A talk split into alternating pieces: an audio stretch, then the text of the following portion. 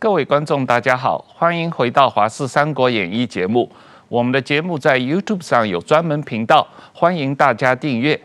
过去三十年，台商前赴后继去中国大陆经商和投资。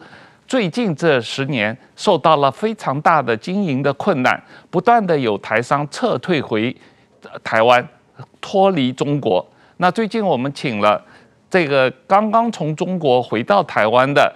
廖金章先生，他在中国经营了二十五年，现在决定离开中国。那我们请他来上我们的节目，谈一谈他在中国投资经商的经验和教训。廖先生你好，哎，你好，你好，哎，石板先生好，石板先生好，好，我们有一个新闻片，请大家先看一下新闻片。一九八八年，中国公布一纸关于鼓励台湾投资的规定。时隔两年，台湾开放对中国间接投资及贸易，两岸关系宣告解冻，台商就此开启西进中国的淘金风潮。向台湾同胞表示河北省季节工业对台湾同胞的热烈的欢迎。受惠于中国便宜劳工和充足原物料，一九九二年台商赴中国投资项目共有六千四百三十项，协议投资金额超过五十五亿美元。尽管李登辉采取借机用人政策，仍挡不住台资西进趋势。到二零一零年 ECFA 签订那一年，就是台商投资到中国大陆的一个高峰，去的厂商毛利率可能是在六趴以上，台湾本地大概是四趴左右。不过，这段黄金岁月随着中国经营环境的恶化也起了波动。学者分析，三十年间台商经历三波迁徙潮。第一波是从一九九零年代开始，台湾资本外移找机会的镀金时期；其次是两千零八年爆发亚洲金融海啸，中国土地及劳力成本逐年垫高，掀起台商出走潮的巨浪时期；最后则是太阳花学运后，自二零一五年以来，台资明显外移，加上美中贸易战开打，劳力密集。结合高耗能产业，纷纷将重心移出中国的退潮时期，而台商下个发光舞台在哪里？哦，就使得台资就加速撤离中国大陆，到南向国家去投资。一般来讲，都是先从越南开始啊，然后就是缅甸啊、泰国。台商不止在越南闯出一片天，根据经济部资料显示，目前在缅甸的台商约两百七十家，投资金额超过十亿美元。那到去年呢？南向投资跟中国大陆投资大概是打平，各各占三成。我们估计到今年二零二二年开始，南向国家的投资额就可能会超过那个到中国大陆的投资额。台商西进中国三十年，经历镀金年代到冷却撤退，国际局势变化大，中国投资环境又深具不确定性。对台湾企业来说，赴中投资诱因不在，淘金风云录逐渐淡出中国。廖先生。呃，你在中国呃，主要是广州和东莞啊，是的，投资设厂有二十多年了，可能有二十五年，二十五年啊，对，嗯、那先后也生产过很多不同的东西，包括皮鞋、足球、化工品，很多不同的产品啊，主要是代工嘛，给国际品牌代工嘛，是的，是的。那我想先了解一下你的工厂的经营状况，在。经营的鼎盛的时期，大概有多少的员工？每年的营业额有多少？这个主要替哪些品牌做过代工？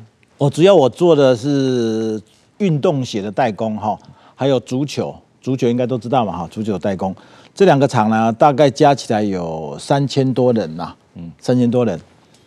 然后呢，代工的品牌大概是迪卡侬，嗯，然后。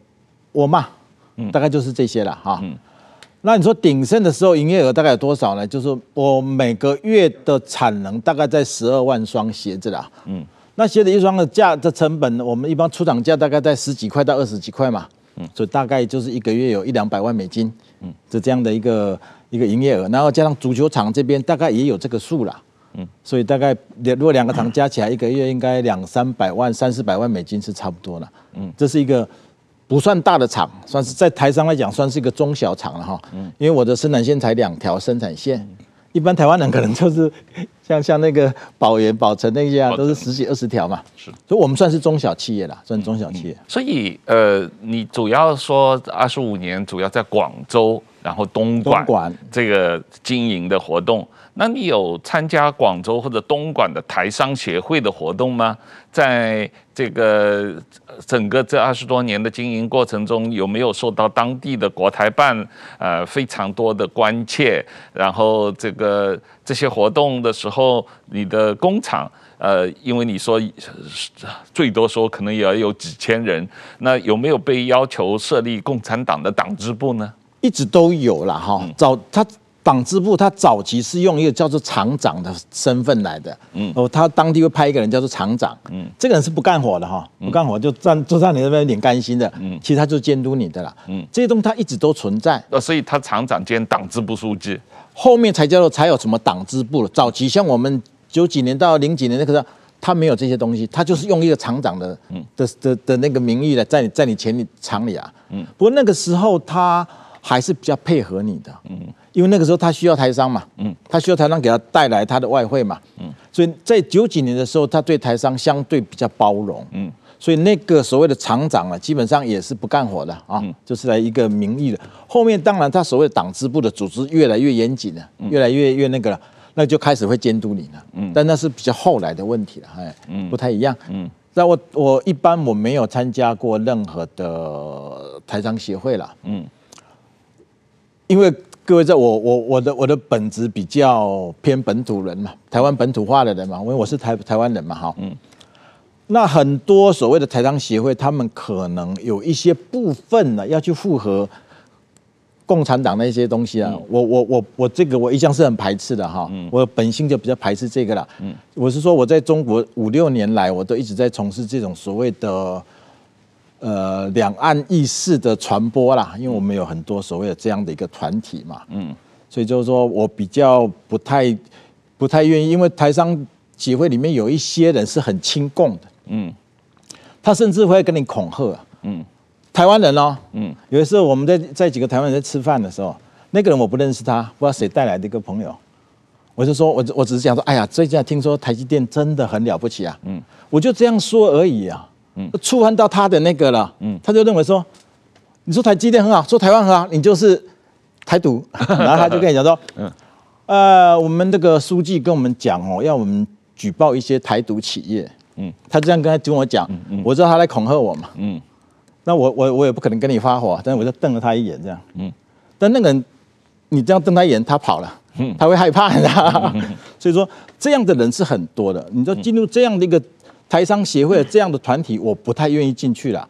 我相信很多台湾人都不愿意进去了。哦，所以这些台商协会不是强迫加入的？当然不是啊，当然不是啊。我我是他们会一直找我派人来跟你讲啊，台雕先生啊，你过来一起。我我是不愿意不愿意不愿意搅和这个了。嗯，当然，你主要时间在广东啊，这个呃台商确实在中国的投资经商有两大块嘛，一个在东莞广东地区，一个在昆山苏州地区啊。是那。呃，经营的主要的生产的东西产品是不太一样，不一样，不一样，不一样。那呃，就你的角度来讲，过去这几年，呃，生意越来越难做啊，在东莞，那产品的价格也不断的下降啊。那呃，我我的理解就是，东莞因为这几年呃土地成本、人工成本、环保成本不断的上涨，所以很多台资企业也。开始离开东莞，迁到内地啊，这个所谓的这个河南啦、四川啦，像这个呃富士康，它不是从深圳搬到河河南，搬到四川，呃，这这种情况，你为什么不像其他台商像富士康那样搬到内地去？这个是不一样的啊，富士康的产品它是手机，它是 notebook 这些东西哈，它体积小。他出货，人家是用飞机出货的。嗯，我们传统产业是要运到沿海港口去出货的嘛。嗯，加上产业供应链在沿海，所以到内地它有两个大问题。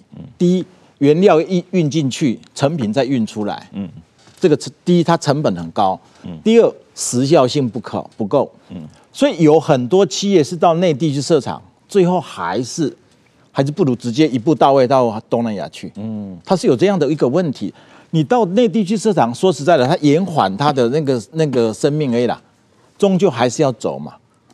那么，那各位可能可能不太了解，就是说，台商为什么突然三级要突然不见了，突然全部走了？其实十几年前，阿迪达斯就下令了哈，你的公司必须离开中国，嗯，否则不再给你下订单。嗯、所以你就是说，台商突然全面的不见了哈，全面到东南亚去了。其实他，我认为他是有一些美国的策略的，就像台湾早早期台台商从台湾到中国去嘛，嗯，台湾也遇到中等收入陷阱了嘛，嗯，所以这是美国人把你赶到中国去的嘛，嗯，后来是美国人把你赶出中国。所以美国的客户就是你的最终客户，这些国际大品牌，他们希望你搬出中国，是的，搬到东南亚，对他们来说也是一个供应链的调整。他们可能要十年前就讲了，分散这个中国的风险。是的，所以这个过程已经有十年了，有十年。这一点我稍微有一点，就是说，美国比如说过去纺织业很多制造业在日本嘛，后来日本到了这个韩国、台湾嘛，是。后来从韩国、台湾到了中国去，这个并不是美国人轰的，而是市场经济嘛。这个企业要往这种成本低的嘛去走的，但是后来美国从中国要往外撤退的话，这个是与其说政治上因素，就是说中国在知识产权问题上做的太过分了嘛。嗯，是。就比如说耐耐克、Nike 和那个阿迪达斯，就中国很多的厂业，他们做出让你做个就是一一百双鞋，你做五百双，一百双交上去，四百双自己和市场流通，嗯 那他越给你下订单越多，我赔的越多嘛。所以说，这这个是中国对知识产权的管制。所以说，很多企业在早期的企业，美国企业和中日本企业离开中国原因，应该主要原因是这个知识产权的。但是这几年川普之后，就变成了这种产业链的切割的问题。因为早期的是是是这些知识产权的问题啊。那川普呃贸易战以后，这个整个这个呃台商受美国客户的影响搬出中国的这个进度大大加快了。川普之后，当然了，因为因为你从美国出货要加百分之二十五的税嘛，这是不在话下了哈。嗯。但是中国他会想尽办法挽留嘛，所以他有所谓的一些补贴。嗯。直到去年了哈，去年开始停电。嗯。停电是个大问题。嗯。我去年还在那儿那儿嘛。嗯。一个一个礼拜停三天，停四天。嗯。他说了算。嗯。他没有事先跟你讲啊。嗯。一大早打电话来，哎呀，今天停电。我靠，我我我怎么办？我工人今天来了。嗯。他。他没有计划性的，嗯，说停就停，他也不管你工厂这样有没有办法维持。去年开始我就决定要走了，但是一直你知道吗？这么多年心血一直还舍不得走，要走也是，所以拖着拖着到今年，到今年三月份上海一封城，嗯，我就知道这个国家已经没救了，嗯嗯，上海都可以封城，你有什么地方不能封？嗯，一封城，你海上海外港那些那些船怎么办？嗯，那么多货怎么办？嗯。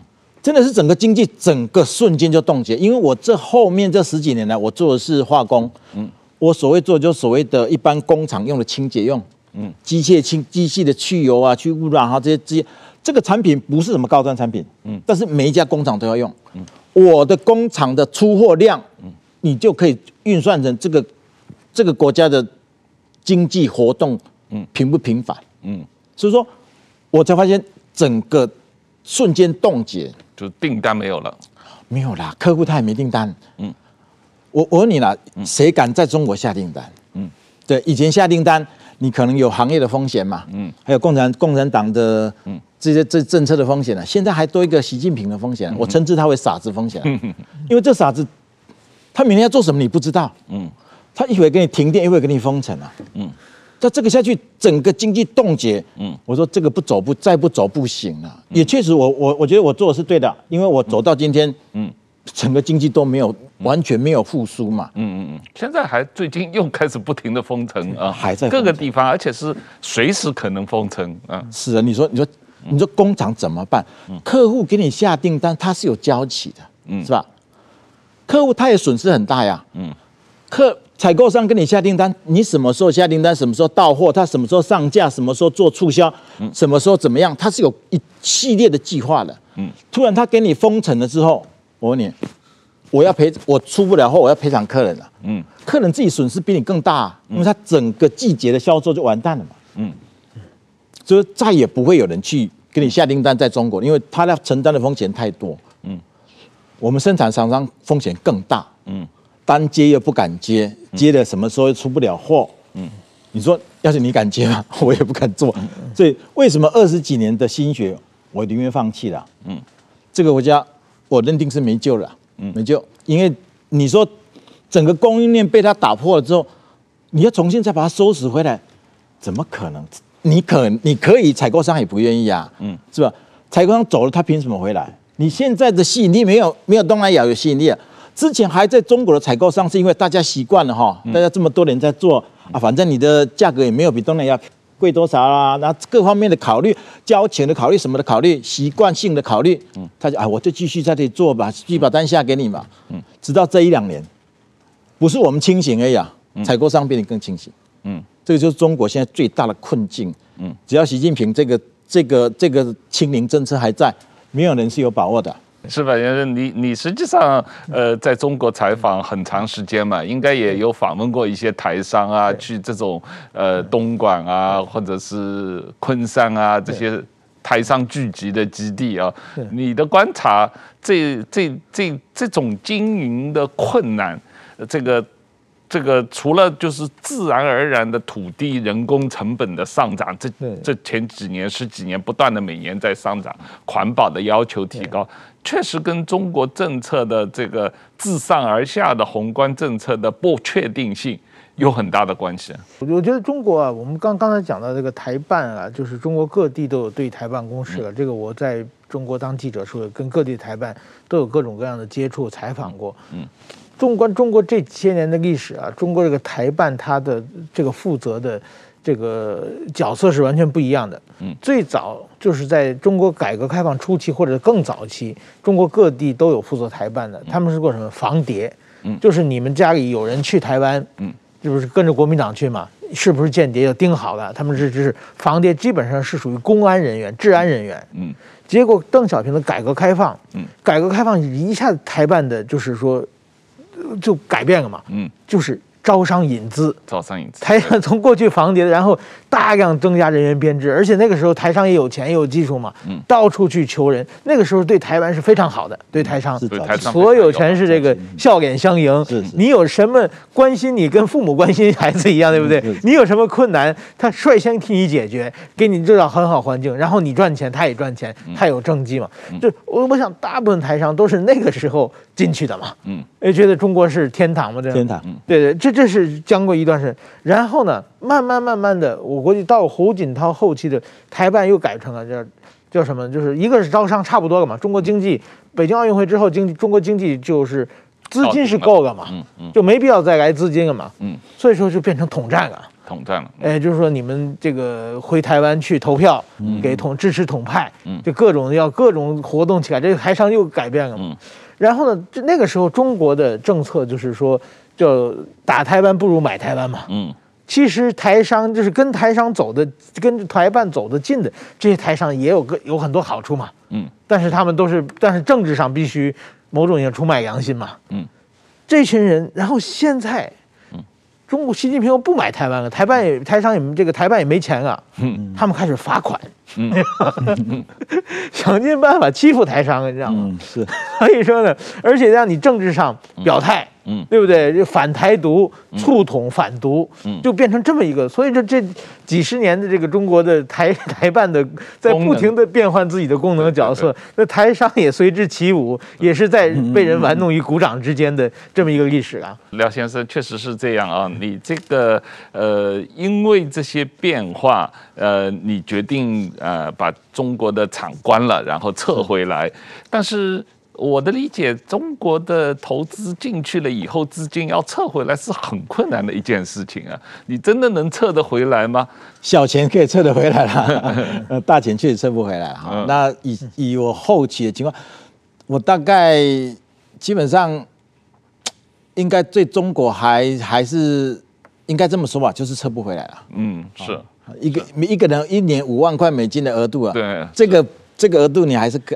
可以可以啦，但是所以我说小钱撤得回来，大钱撤不回来。是啊，但是个人有个人的路嘛。是啊，是啊 我我我有很多朋友，台湾朋友在中国有户头，他的钱也是汇不回来。不过他们好像是有呃信用卡啊或者怎么样，在在台湾消费，呃，但是这个量是有限，很有限，所以我说小钱可以买，小钱嘛，大钱出不来。那大钱就是用地下银行啊，但是地下银行有看不见的风险啊，风险有的时候你的钱全被被吃掉的，这个吃掉了，黑吃黑。啊，现在地下通会他们抓得很严的，对，一般也不太敢用了。对对，最近这个因为人民币贬值的关系，他们这个外汇控制、外汇管制非常严格嘛，啊，这个是是这个情况。有有一段时间，我听说有一种车，就过去有比特币嘛，对，就是中国。那个挖掘嘛，就是拿钱买很多挖掘机，就是电脑当挖掘机，然后到中国的内陆的什么这个河旁修一个发电站，然后去挖，挖出比特币以后，到日本去把它换现嘛，因为比特币那个一个 email 就传过去了嘛，所以这是一种方法。还有一种方法，我就记得去日本旅游，嗯，去日本旅游的是带金条，嗯。带金条藏在身上以后呢，去日本旅游，当时日本有优惠中国旅旅游的政策，嗯，他们到在福冈很多地方是免检查的，你观光客嘛，嗯，他们就把金条带在身上，嗯，然后下船以后呢，就卖给日本的黑道，嗯，然后呢，日本正好有百分之十的消费税，嗯，所以说呢，黑道呢买完以后，他去买别人的时候，他有这个百分之十的消费税可以收呢，所以说运费的话是可以 cover 掉的，嗯。所以说，很多的那个时候有一段时间，日本的九州的黑道特别有钱，嗯，就是因为中国的很多台商洗钱洗出来，洗到日本去。前两年有看到一个新闻，中国有一个高官的太太，好像在车子里面，他有港澳通行证，就是两地牌照的这个车子，可以从东莞呃广东开到呃香港，然后他开的车，呃结果被海关拦截下来，说车里面有十。这个多少有有有上千个金条，后车座打开全是金条，给抓到了啊！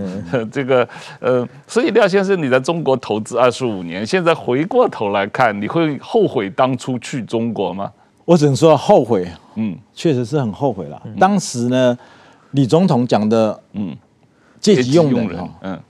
我们没有去体会那么多，因为那个时代，嗯，我比如说那个时候我才三十来岁嘛，对，那我们在台湾做的生意也赚了一点钱，嗯，但是我的客户都到都到中国去了，然后我我只有两条路走嘛，嗯，要么就退休，嗯、要么就跟着跟着过去，是吧？嗯、那个时候没有人知道这个东西，因为我我想知道哈，你什么都有经验可谈，这个是没有经验的嘛，嗯，两岸关系是没有经验可可可依循的嘛，嗯，所以大家都是。到中国去找死，嗯，留在台湾等死，嗯嗯。但事实证明，留在台湾并不一定等死的。我发现我的同学他们哈，留在台湾的不会比我们差，嗯。所以我后悔在这一点，嗯。我们以为台湾没有活路的，嗯，以为只有中国有活路，嗯。结果结果呢，孤注一掷到中国，嗯嗯。二十几年下来，嗯，才发现，嗯，台湾其实是有活路的，嗯。台湾这么这么蓬勃的生命力哈，嗯。所有的同学朋友留在台湾的，没有比我们差，嗯嗯。但是我们怎么办？那个时代没有人教你啊，嗯，也没有没有长辈懂这些东西啊，没有人懂嘛，嗯，就个人的个人去判断嘛，嗯，所以我你问我有没有后悔？嗯，我非常的后悔，嗯嗯。但是你在中国这二十五年也有挣到钱啊，问题是钱可能汇不出来而已。不不不不不，应该这么讲了哈，我我自己自己丢人的事情我也不怕不怕大家笑了哈，嗯，零八年，嗯。我本来有一个运那个足球工厂嘛，嗯、那个艾迪艾迪达斯每年本来下一千两百万颗足球嘛，嗯，零八年只下一百五十万颗，嗯，让那么多鞋厂去，让那么工厂去分嘛，嗯，其实我们的工厂是在零八年活活饿死的，嗯，如果不是零八年那个金融风暴，嗯，其实我们的工厂还在还在成长当中，嗯，那个时候我的足球已经开始开始接到迪卡侬订单了，就你知道在。我们这种三级加工哦，嗯，你只要能够做名牌的订单哦，基本上你就有活路了，嗯，你如果跟人家抢那些很便宜的那些，基本上很难活，嗯。但是零八年那一刻那一天那那一年真的把我饿死了，嗯嗯。所以我的两个厂其实是在零九年，我撑不过零八年，撑不过零九年，嗯，我在零九年这两个厂结束嘛，嗯，我后面才开始在做一个化工，我的化工就很小了，十几来十几个人，嗯。因为化工不需要人多嘛，因为它就是搅拌一下嘛，哈，所有的化工品都是搅拌一下。就是说后面这十年，嗯，零八年之后，我的两个大厂结束掉之后，我开始做化工，在我刚讲所谓的工厂用的清洁用品这个嘛，这个是做内销的，跟就就不是做外销了。所以我这个十年来，我们的产品，嗯，从一箱二十二块批发价，嗯，到我要回来的时候，现在六块五。嗯，而且原料是涨的，嗯，人工是涨的，租金是涨的，可是我售价可以从二十二块降到六块五，嗯，为什么？因为你交出很多土地出来了嘛，嗯，本中国的土地嘛，嗯，中国人做生意是都是你死我活的，嗯，中国人跟台湾人做生意不一样，台湾人说本来市场可以养活十家十家同样的工厂，对不对？嗯，大家拼比品质嘛，比服务嘛，比竞争力嘛，可以，嗯，这个这个是台湾的竞争方式，中国不是，嗯，中国一来我就把它价格下到最低，然后把市场剩我十家九家全部把你收掉，我一剩下我一个人做。嗯中国人都是这种这种你死我活的的的拼搏方式，所以为什么价格可以从二十二块到六块六块五？六块五可以可以可不可以做？可以，但必须很大很大的量。也就是说，本来这十家厂，你这个九家全部死掉了，剩下我一家来做，量十倍的话，那我六块五赚一点点，我可以。嗯嗯。但是在这两年的大环境之下，嗯原料又涨，嗯，量又没有了，嗯。所以他们这些人，这些竞争的厂，他们可能就要死掉。我还在还在卖卖八块钱，他们已经卖六块钱了。嗯，我到我退回来之前，我都还在卖八块钱。但是因为我有一个我的品牌效应嘛，就是我们的品牌效应，客人还是认认我们这个牌子嘛。嗯，也就是说，台湾人在那边的话，基本上还是比较被认同的。嗯，客人要买东西，他会觉得，哎，这个台商厂哦，还是比较可以接受。台商厂你可以稍微贵一点。嗯。大陆厂不行，就是要打价格战。嗯，这这这个就是说，这样的一个情况，到最后大家都很难活下去嘛。嗯，加上这两这两年，因为量真的是急速急剧的萎缩掉，所以我就决定把它放弃掉。嗯，这两年当然了，这个台商回流到台湾的量也很大，去东南亚的量呃投资的量也很大，去中国的投资，我有看到统计，今年上半年。去东南亚的投资超过去中国的投资啊，我指的是台商，台商这个呃去中国投资也也减少了很多，呃不过还是有投资了，还是有人去投资了。那你你对这些还在继续去东中国投资或者还留在中国投资经营的台商，你会有什么建议？现在如果还进去中中国投资的人，应该是他有掌握整个上下游的产业链的人才会进去啦。嗯。像一般的以前是大大小小台商都往往那边跑嘛哈，现在不会有这种情况了。嗯，很简单的道理。嗯，我们常讲说当年所谓的中等收入陷阱嘛。嗯，日本遇到的时候，日本都失落二十年，失落三十年嘛。我常常跟中国朋友讲，你说人家失落三十年啊，那你们要这一次你们要失落几年？嗯，因为你也遇到中等收入陷阱，遇到修斯底德陷阱。嗯，但是人家日本遇到的时候是很富有的。嗯。你你中国遇到的时候，你是财政整个垮的，嗯，中央的财政垮，地方财政垮，人民垮，好，你说我们我们之前讲的房地产也垮，嗯，啊，中国三十几年改革开放赚的钱到哪里去了？不知道，嗯，还有人家日本当年是跟全世界交好，哎，嗯，你中国现在是全世界打压你，所以你说人家失落三十年，嗯，中国人家有失落五十年哦，我我都说你们失落五十年都是客气的，嗯。所以说，如果中台湾人现在还有人要去中国投资哈，嗯，我相信那也不会是小企业了。嗯，郭台铭还是在投资嘛？啊，对啊，他他有他有他的，他有他的本事，他有他的本事啦。嗯，因为第我说嘛，嗯，他的货是要是坐坐飞机走的嘛，嗯嗯嗯，坐飞机走，他到内地哪个哪个城市都是求着他来的。嗯，他不像我们这种东西是。又蓬松又大，你一定要从海运走，那那确实不一样了，确实不一样。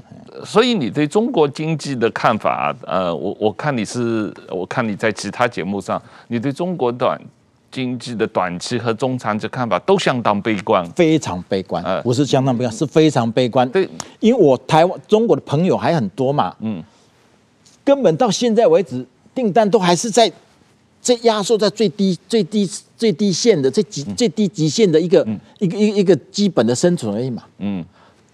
东莞，你现在去看一下，以前我们那工业区哈，嗯，要租一个厂房，好难租的。嗯。现在有一半以上在招租。嗯嗯。这个这个东西是很明确的，这个根本就、嗯、这不是我们说哦，我们来吹吹牛就就可完成的嘛。嗯。它摆在那里嘛，是不是？对，我是有看到不断的网络上有报道，像东莞的工业园区。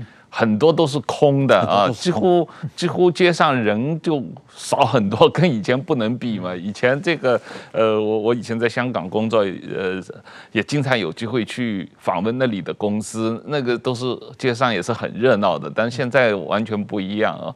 这个呃，石板先生，你怎么看这个呃，从中国政府公布的统计数据来讲，他们似乎还。撑在那里，还说今年要 GDP 增长百分之五这样。呃，怎么说呢？过去啊，中国就是经济成长，过去有什么将近百分之十成长的时候，那个时候我也在我在中国，当时很多的地方就出现这经济过热的状态嘛。嗯，这经济过热的状态，其实呢，就是中国有个很大规模的地下经济。嗯，地下经济的话，就是说，基本上是统计学反映不出来的嘛。嗯。就是比如说，我过去呃采访过，好像山西的太原有一条街，嗯，然后呢，他们当时地方官员带我们去，他说这一条街上所有店里面只有一家是交税的，是合法的，嗯，因为合只要是一合法，这家店是合法的话，他的工商税务消防各方面全来找他罚钱，全来找他收钱嘛，嗯，他支撑不了，然后剩下的所有的店都是违法的话呢，只有城管管他们，嗯。因为你没登记嘛，税务也管不着，工商也管不着，你这个消防也管不着，因为你在统计学上你没有嘛。嗯。那城管呢就罚钱，你只要给那城管大队长拿足够的钱的话，你这店就可以违法经营。嗯。就当时是这样的，所以当时的经济是百分之十，实际上可能比那还要高。嗯。但是后来呢，中国经济就不行了。嗯。但是说这个地方政府他们就是拿块橡皮，每次这个经济报数字的往上报嘛。嗯。但是还有地下经济，所以说呢。本来统计是百分之五，他给他报的百分之八，但是有百分之三的地下经济没有反映上来，所以说呢，实际上中中国经济是正好是实现的一样的。但是最近几年呢，地下经济已经垮掉了。嗯，这个我们看到东莞是一个最明显的嘛。过去就是二零一四年有个非常有名的扫黄嘛。嗯，这二零一四年之前，这整个是到东莞就可以觉得无限繁荣嘛，就是。这餐厅啊，餐饮啊，各种，然后那街上全是给那些就是女孩子做头发的头店，对对对对，都都是这样。等于说一旦早，这这全没有了嘛。嗯。然后现在去就是小猫两三只的那那那种感觉了嘛。嗯。那地下经济没有，地下经济没有，然后他们还拿橡皮继续涂涂涂，所以说他们那个经济现在真正反映出的这个他报的经济数字和实体经济已经有很大很大的一个一个一个差别了。但是说每个地方呢，现在中国的。地方任用官员是拿你当地的经济成长数字来作为你的政绩的，嗯，所以说每个官员都是拼命的想尽各种各样手段去，就是粉饰冲水这些数字了。所以今天的中中国的数字，就是说南方也很很差，其实北方北方这个造假更严重，更严重。所以说，我觉得现在中国实际上他自跟他发表的数字，实实际上已经有很大很大的差别了，很多地方都已经进入负成长。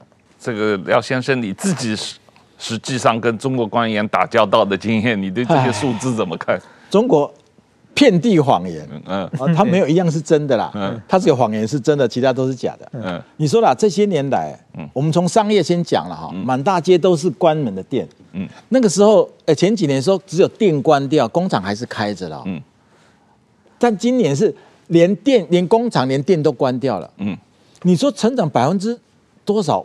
我我光讲两个字成长，我就不相信了。嗯，以我的看法，这应该是衰退吧。嗯。嗯，因为你能看到的东西跟之前，哎，营业额不到之前的一半，怎么还不是衰退呢？嗯，那我就说我我不是说我很了不起，而是我做的这个行业是每一家工厂都要要基本的东西嘛。嗯，可以从这个从我这边做统计来看，应该是绝大部分绝大部分都是嗯经工生意很差的。嗯，因为我敢保证我的客户并没有跑掉。嗯。在我回来之前，我的客户都没跑掉，嗯，只是他们的下单的频率变得很慢，本来是一个月下一次，现在可能是两个月、三个月、四个月下一次了，嗯，我确定我的客户没跑掉，嗯，你说这样一个轻生意的一个生意的情况下，你说他成长，嗯，我不知道，我不知道这个成长怎么算的啦，但是在共产党的世界里哈，他说了算，嗯嗯，啊，你千万不要相信他，你要相信他，你就跟他一起。跟他一起起舞了，真的是。嗯嗯。但是起码从共产党自己公布的数据，中国今年上半年和去年一整年所有的各省市财务政几乎都是赤字啊。以前上海是。呃，盈余，可现在今年上海也不行了啊！当然，因为上海封城的关系，那广东有盈余，可是实际上广东也不行了，基本上都是赤字的状况啊。那房地产当然是最关键的一个部分了啊。这个呃，我我们最近因为也有请曹新成董事长来上我们的节目，那他也有谈到这个他自己跟中共打交道的经验嘛啊。他当然去的时候还是比较风光的，那个时候还是吸引台资嘛啊，这个呃，但是他总结的经验就认为中共基本上是一个黑社会组织啊，这个对呃，你你同中共打交道二十五年，每天实际上要跟中共在各个不同的方面可能都有交往，你对中共的认知这二十五年有没有发生什么变化？你赞同曹董的说法吗？啊，曹董是我很佩服的企业家了，他这说这句话说到经典上了。嗯，中共是一个伪装成政府组织的一个黑社会黑社会状态。为什么讲？包括他们的公安呢？哈，嗯，其实他们的公安，所就是所谓警察嘛。有时候你你遇在路上遇到了他，我们我们会指责他说：“哎，怎么怎么怎么，你拿了纳纳税人的钱怎么样？”他会跟你讲说：“我什么时候拿纳税人的钱？嗯，我领的是共产党的薪水。”他们的公务员很多到今天没有这个民主概念。嗯，我说共产党是种地的还是开工厂的？共产党怎么有钱给你？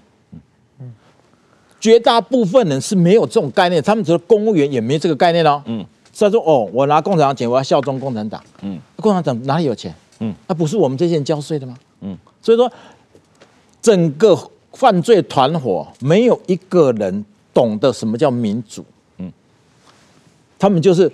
黑黑社会团伙嘛，嗯、黑社会团伙就是把自己的小兄弟笼络起来，哎，收买了小兄弟去帮你干活，这叫黑社会嘛。嗯，所以他们没有人承认我拿的是人民的纳税钱，他说我拿的是共产党的钱。嗯，当然他们整个这个国家为什么叫做犯罪团伙？嗯，没有法治可言。嗯，在共产党的社会里讲究是拳头。嗯。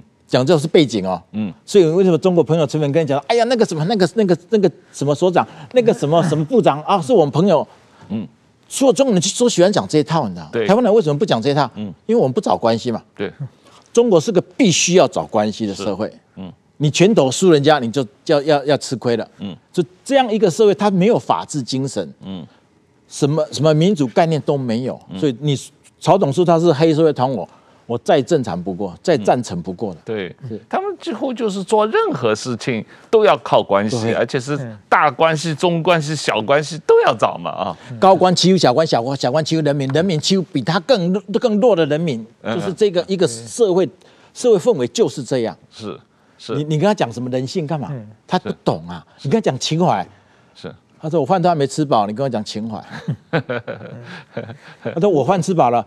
我明天生不起病啊，因为我跟你讲，这个他们真的没有免费医疗这一块是很严重的。是，所以让中国人每个人一个比一个现实，是因为，嗯，我怕生病啊，嗯，生了病之后我不知道怎么办，你知道吗？嗯，我真的有一个朋友，嗯，他的妈妈，嗯，没有生过病哦，嗯，身体一直很好，第一次进进进医院，因为发烧嘛，嗯，他说什么什么深度感染就进了 ICU，嗯，我可以指名叫做。广州南方医院，你可以来告我，我当场可以把那个证证人带给你看。嗯，他们会先问家属，嗯，你们几个兄弟啊？嗯，你们家几套房啊？嗯，你们在做什么？嗯，他把你财产先弄清楚啊，嗯，然后告诉你说，你妈妈这个病很危急，嗯，但是还有百分之一的机会，你们要不要救？嗯，我问你，儿女谁会说不救了？嗯，就他妈妈在家 ICU 待了二十一天，花了七十五万。嗯，他们只是四个兄弟，只是普通的打工族。嗯，从此就开始开始负债。嗯，为什么花了是是七十万？你知道吗？嗯，因为他没钱花了。嗯，所以他妈妈最后还是死了。嗯，这不是个例哦，不是个案哦。嗯，都是这样子哦。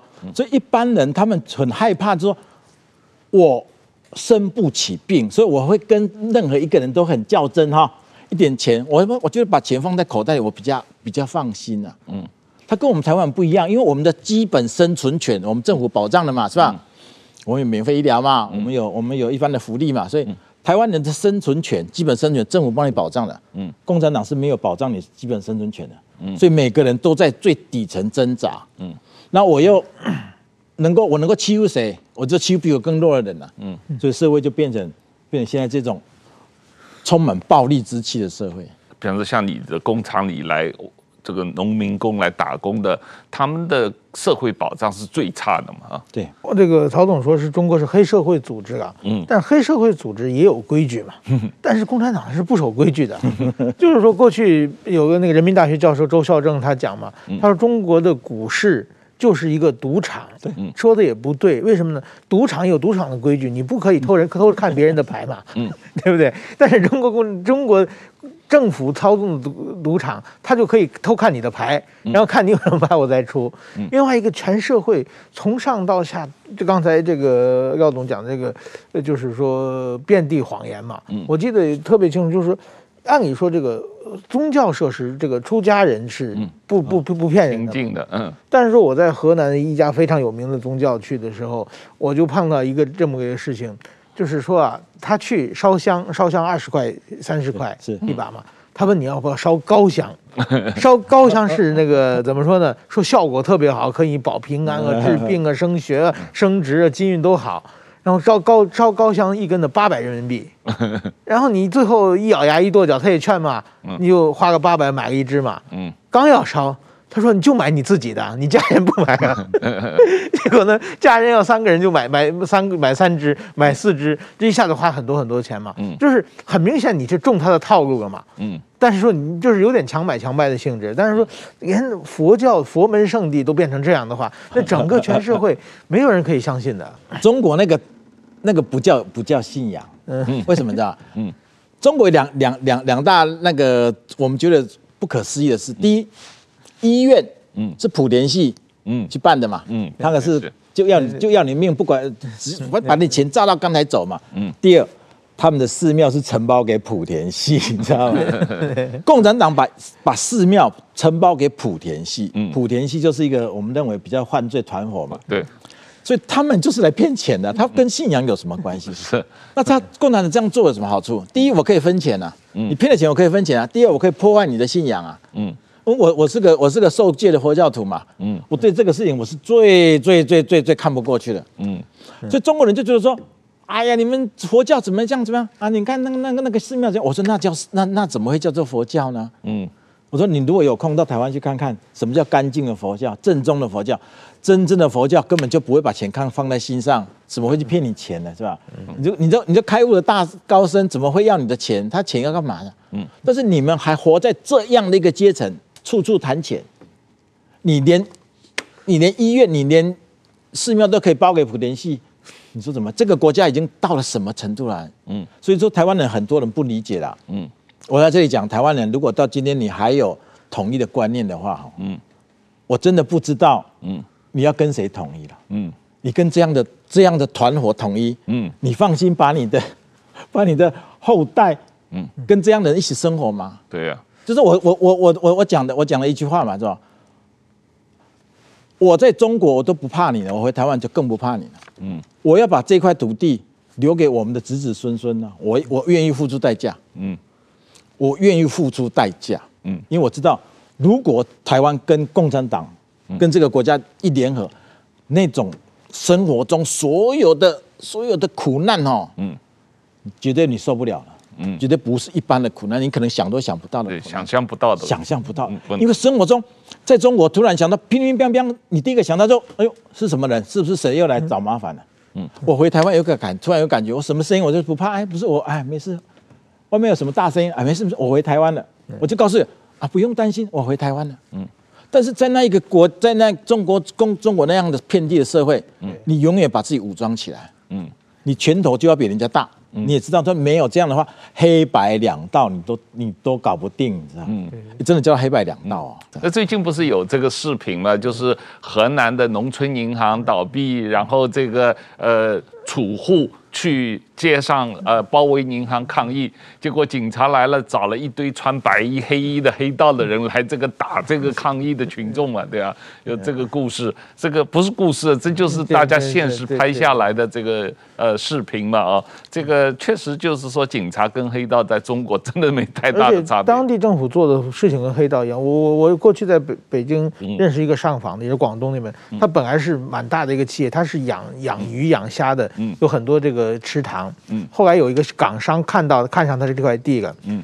然后呢，就是说要买他这块地开发别的，嗯，然后呢，他跟当地政府和这个港商签一个三者合同，就是他把地转让给政府，政府把钱把地转让给港商，港商付完钱，政府再付给他一部分，是是这么一个合同嘛，嗯，结果呢，他转让政府，政府转让港商，港商港商把钱付给政府，政府就不给他，嗯，然后他去找政府要，然后政府说你有合同带了吗？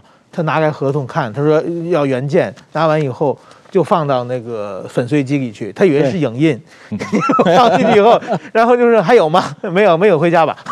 这个这个我相信，这个我相信，是完全跟黑道一样。司马先生讲这个事情哦，你都没有在中国生活过，你根本不相信会有这种事。他他们真敢这样干了，是啊，这真的是一个完全没有任何诚信的社会。就很简单嘛，他认为他拿的工资是共产党给他的工资啊，他不认为这个是人民的血汗钱啊。嗯，你就从这一点，他就彻彻底底是黑社会团伙了。嗯，我只听老大的话。嗯，我才不管你社会什么东西的。对，所以所以为什么我说那个曹兴仁董事长这句话是做的最对的？嗯，确实就是个黑社会团伙。嗯嗯，是。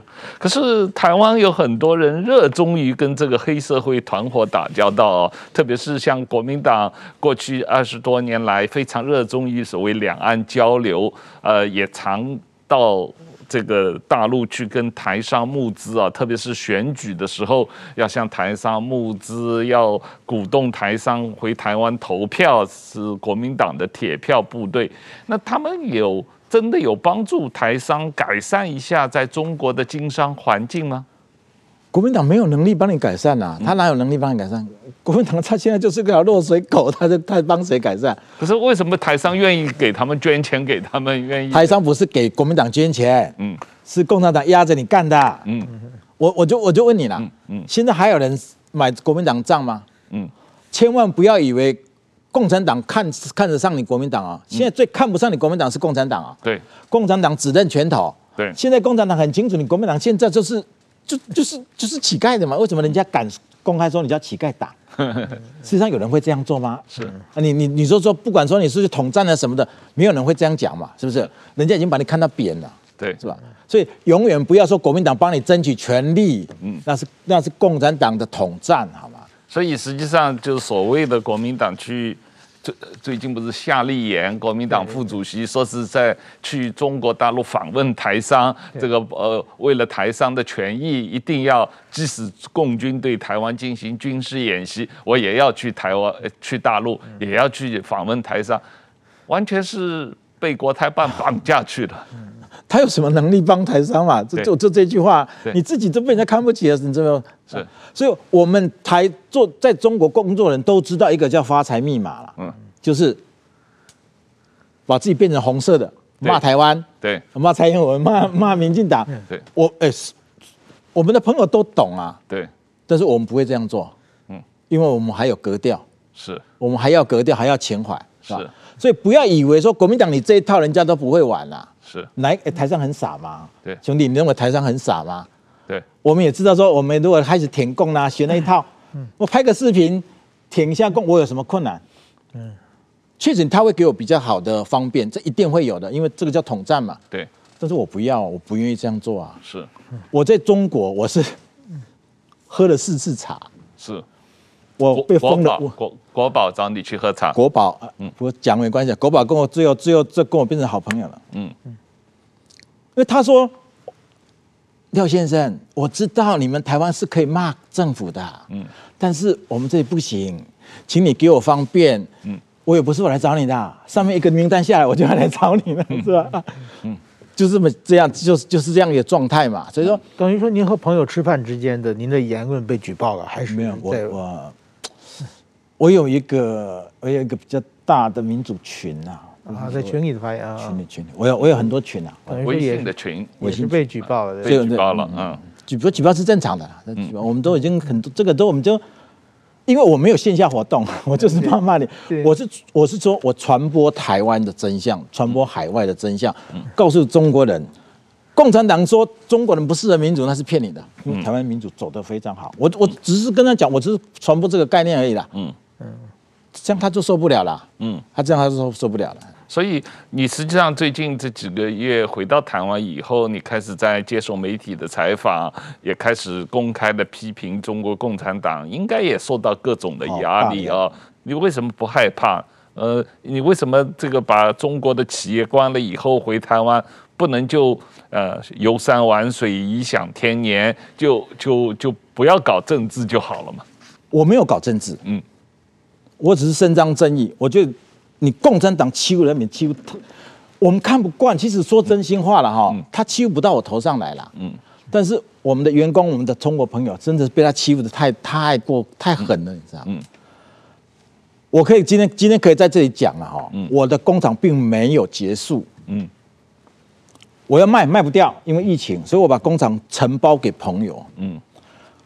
前几天我不是呃上个月吧，嗯，我不是在那个录的节目吗？嗯，我我是录的节目的嘉宾嘛，嗯，我在节目上骂了习近平啊，嗯，我说习近平，他们说习近平要要要武统台湾嘛，嗯，我说他他在香港都不敢过夜的人，他凭什么武统台湾？嗯，我说他是个胆小鬼，嗯，第三天就去搜索我大陆工厂，嗯，所以比方说你的资料他早就已经投都有了，所以我也不用不用怕说什么什么话可以讲，什么不能，其实你在那边就是透明人呐，嗯。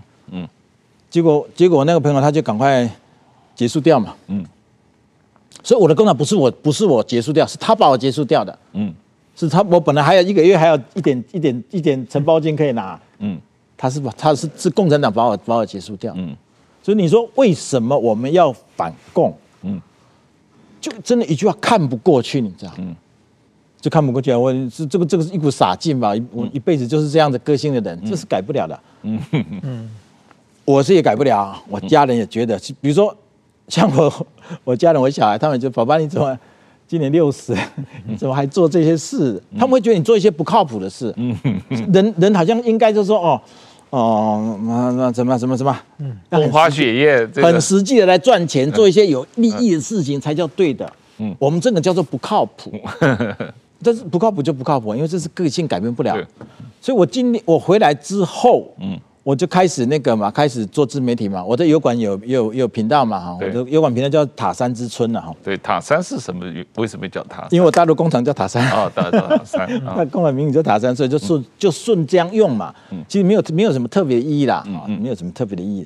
但是你说回来了有没有受到威胁？嗯，我中国的那所谓的民主群呢？嗯，我我有好几个群。嗯。我有几千个嗯。群友，我是群我是群主嘛，嗯，就因为我在录的节目骂了他之后呢，骂那个人之后呢，嗯，我很多群友被喝茶，嗯哦，很多朋友不，而且他们他们又把你的群整个就封掉停掉，那个是我那个群就被封三百次了，他早上封，我们晚上就建起来重建嘛，嗯嗯啊，就是说他跟我的群友讲，嗯，你跟塔山什么关系啊？